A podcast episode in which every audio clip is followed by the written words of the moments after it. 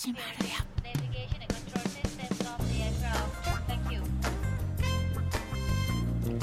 ハッシュタグ逆腹。この番組は逆の物差し校と腹を作る読書会の逆腹をつなげた逆腹が番組名になっています。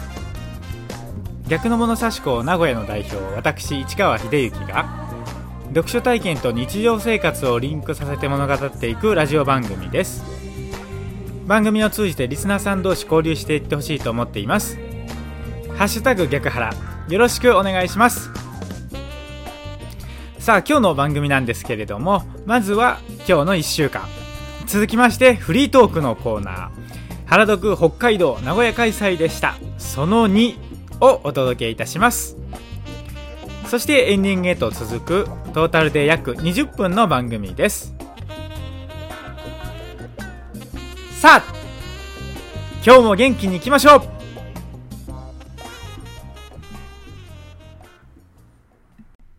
今週の1週間。このコーナーでは今週1週間何の日があるのか紹介いたします。逆物原読がある日はその開催をご案内します。それでは行ってみましょう。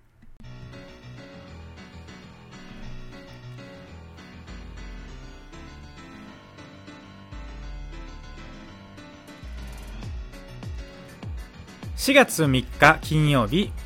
インゲン豆の日。4月4日土曜日生命、まあ、これ二十四節気のうちの一つですね。生命4月5日日曜日栃木逆の物差し校腹を作る読書会栃木。4月6日月曜日埼玉逆の物差し校。4月7日火曜日鉄腕アトム誕生日。4月8日水曜日乾物絵花祭りです。4月9日木曜日大仏の日。ということでここだけありますけれども今週のピックアップは4月8日水曜日乾物絵です。さあということでね今週のピックアップとしましてですね4月8日水曜日乾物絵は、花祭りというふうにもね言いますけれどもこれをピックアップしてみようと思って取り上げますけれどもこの乾物絵花祭りというのはですね4月8日なんですけれどもこれはいわゆるお釈迦様の誕生日なんですね。で今ですね公益財団法人全日本仏教会のですねホームページの花祭りのところをねちょっと見ているんですけれどもそこにね分かりやすく花祭りってっていうねコラムがありますのでこれをねちょっとまず紹介したいと思いますけれども仏教の花祭りとは毎年4月8日にお釈迦様のご生誕をお祝いする行事です。今から約2500年前の4月8日ネパール国ルンビニーの花園でお釈迦様は誕生されました。お釈迦様は生まれるとすぐに7歩あえ生まれ右手は天を左手は地を指して天にも地にもただ一人私として尊いのである。天上天が唯が独尊と宣言されました。この時お釈迦様の誕生を祝い周囲の花々は咲き乱れ空からは産湯代わりの甘露の雨が降り注ぎ世界中が輝き喜びであふれたと伝えられています。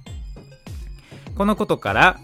寺院や地域で行われる法要やイベントではたくさんの花々でお寺やお堂を飾り付けお釈迦様の像に甘露の雨を表現した甘茶をかけるようになりました。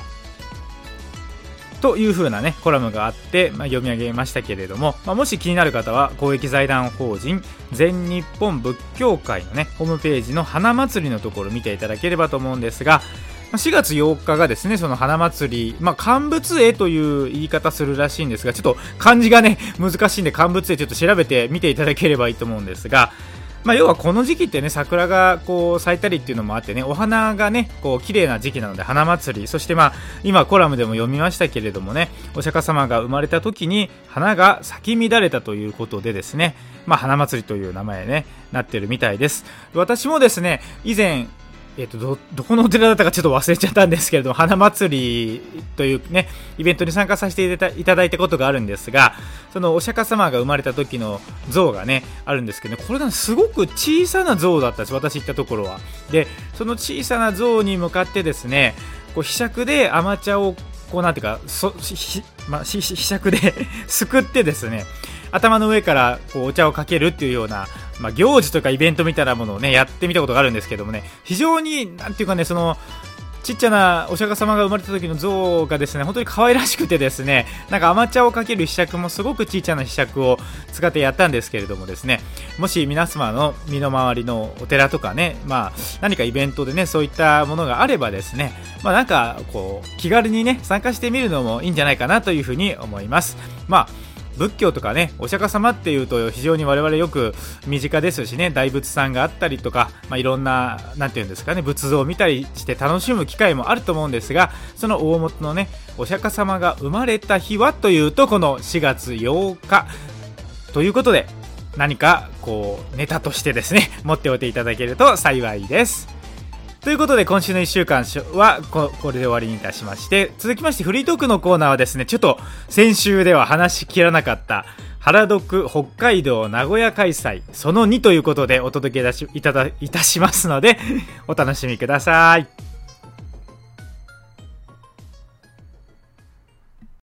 フリートークのコーナー。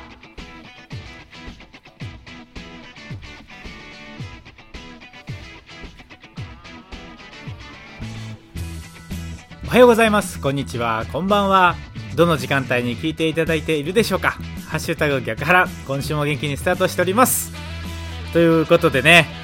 まあ、原読北海道名古屋開催って3月22日にねやって、まあ、もう2週間ぐらい前になるんですけれどもね。先週のねポッドキャストで、まあ、それを話題にしたんですがちょっとねどうしても話し切ることができずですね今週に持ち越しということになりましたけれどもぜひ原徳北海道名古屋ねどんなことをしたかっていうことをね知っていただきたいなというふうに思って今週もお話ししていきますけれども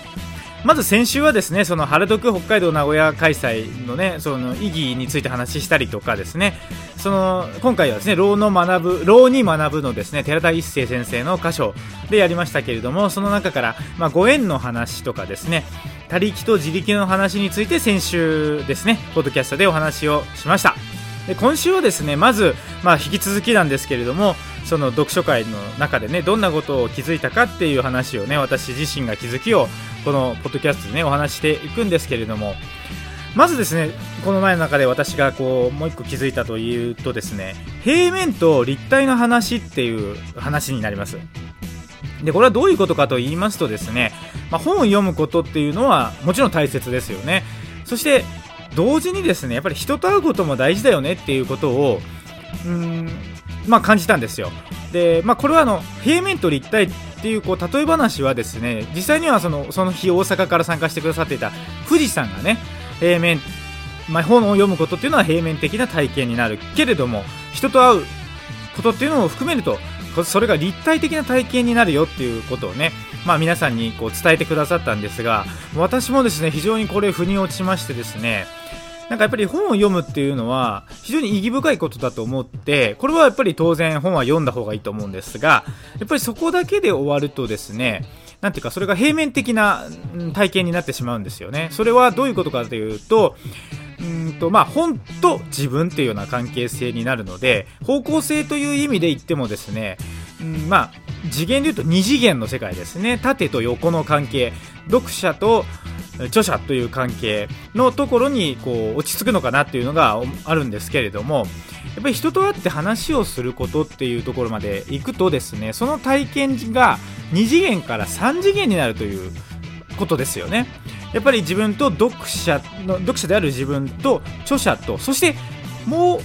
他の読者さんとこう関係性が深まる。そして、まあ、今回で言えばですねそこの本の編集者である斎藤専務もそこにいらっしゃるわけですからもうよりこう次元が上がっていくっていうようなこうことになりましてですねやっぱり本を読むだけで得られなかったことが得られるっていうのがですねこのやっぱり人と会うことを含めて立体になる。私は2次元と3次元というような言い方をしまし、まあ、捉えていましたけれどもそれを、まあ、富士山は平面と立体の話ということで皆さんにお伝えいただきました。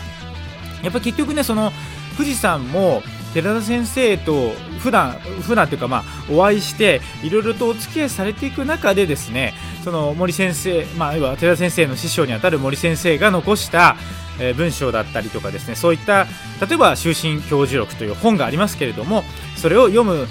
だけでは得られなかったこうもっと深いなんていうんですか理解が寺田先生と会うことによってできたと。いう体験談だったと思うんですが、まあ、そういった意味でもですね、まあ、人と会いそして本を読んで立体にこう体験をねしていくっていうのが非常にいいやっぱり必要なんじゃないのかなというふうに思いますね。まあ、ただ、今ね、こういったあの新型コロナの問題がいろいろあって、なかなかね、この、まあ、いわゆる立体の体験っていうのは、こう、得難くなってしまっているのがちょっと残念だなというふうに思いますけれども、まあ、いろいろね、工夫をこうしてですね、できる限りその2次元の体験を3次元にこうしていくっていうようなね、ことはやっていったらいいのかなというふうに思いました。そしてですね、このまあ、本の中にはですね経営録っていうその森先生がね、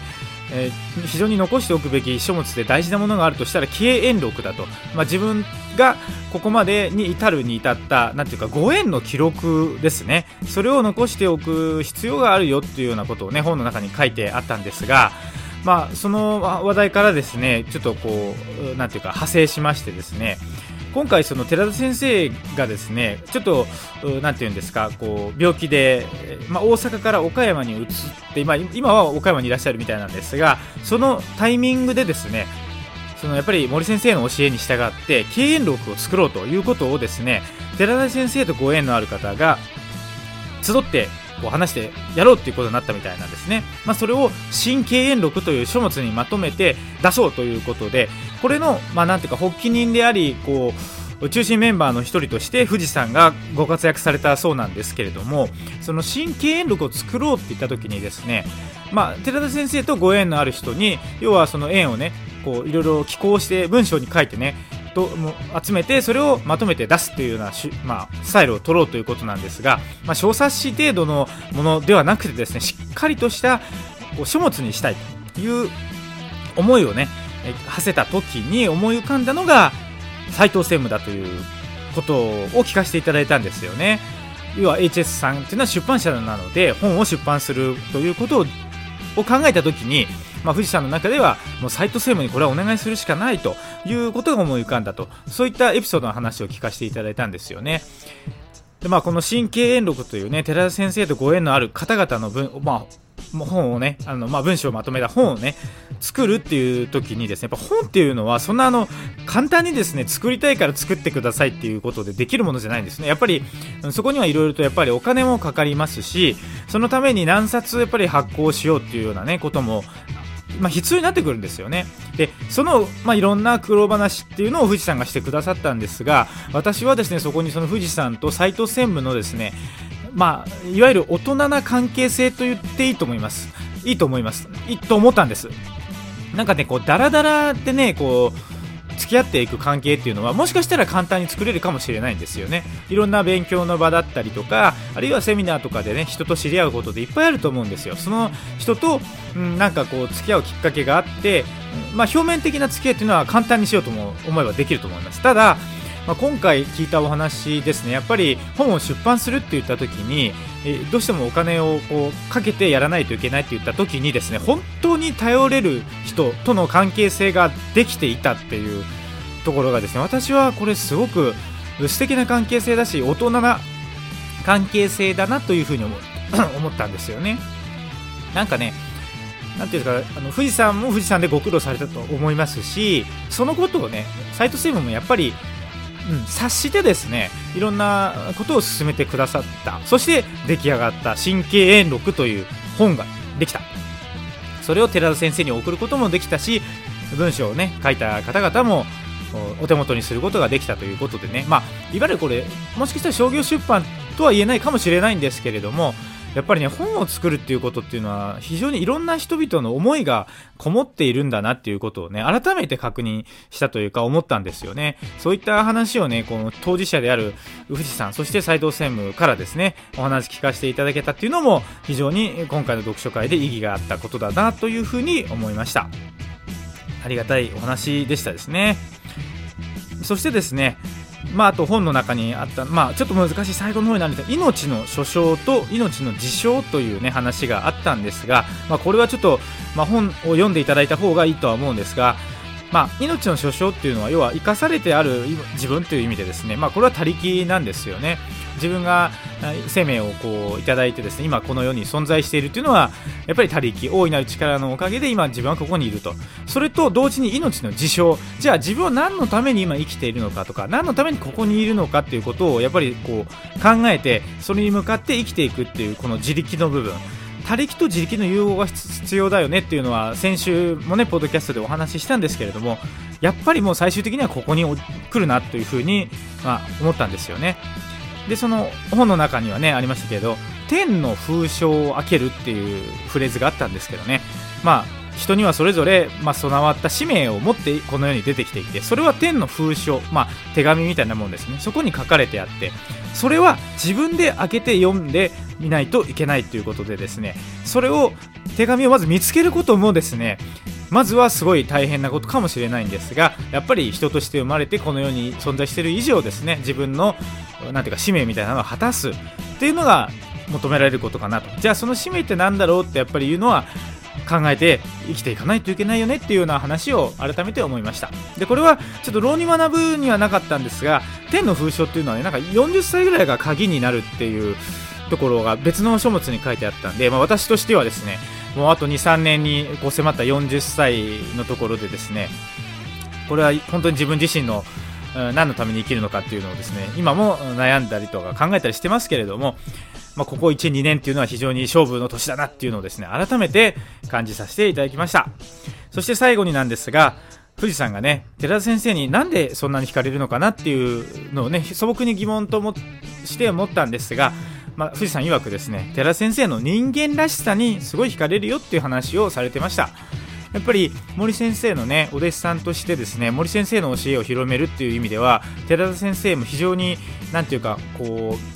う、うん、素晴らしい活動を通してね、えー、生き様を通していろんな方々に影響を与えて過ごしておいででいらっしゃるんですけれどもですねやっぱりこう個人的にお付き合いをする中でですねそんな先生でも非常に人間らしい一面をいっぱい見ることがあったっていうところにすごい惹かれたっていうのも富士山おっしゃってたんですけれどもですね、まあ、最終的にはですねどんな偉い人でもですね最終的には人間らしさっていうのがその人の群衆になってですねもうやっぱりその人から香り漂ってくるものと言ってもいいと思うんですが、まあ、その人をその人たらしめるものなんだなというふうに思ってぱり最終的に人間らしさっていうのが非常に大切だなというふうに思うんですよね。どれだけ、え、らいことを言ったりとか、どれだけ素晴らしいことを言っていたとしてもですね、その人のふとした何気ないこの人間らしさが出た時に、その人の、ね、本質に触れてその惹かれるか惹かれないかっていうところが非常に関わってくるのかななんていうことを感じさせていただきました。まあ、2週にわたってね、原宿北海道名古屋開催について話してきましたけれども、本当にですね、いろんな学びをいただいてサイド専務はね北海道から、え、足をね自ら足を運んで名古屋まで来てくださってこういうね機会を作ってくださったこと本当に感謝しかありませんまたぜひね名古屋でも原宿北海道やってほしいなと思いますし私自身も北海道に行ってですね原宿北海道のエッセンスをもっと触れたいなというふうに思いましたということで、フリートークを終えましてですね、エンディングへと行きましょう。もうしばらくお付き合いください。